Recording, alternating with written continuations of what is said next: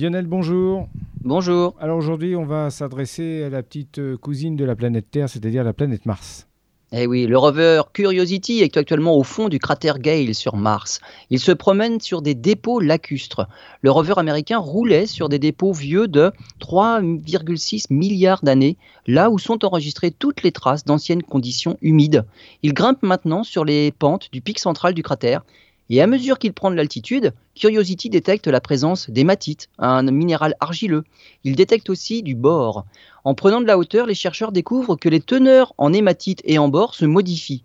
Sur Terre, le bore est associé aux terres arides où beaucoup d'eau s'est évaporée.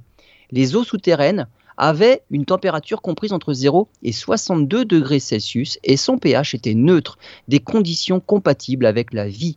Curiosity montre que les éléments nécessaires à la vie sont bien présents sur Mars et les conditions physiques étaient similaires à celles qui étaient sur Terre lorsque la vie est apparue. Mais l'habitabilité ne signifie pas que la vie est effectivement développée. Pour ça, il faudra découvrir d'autres indices, voire même des fossiles.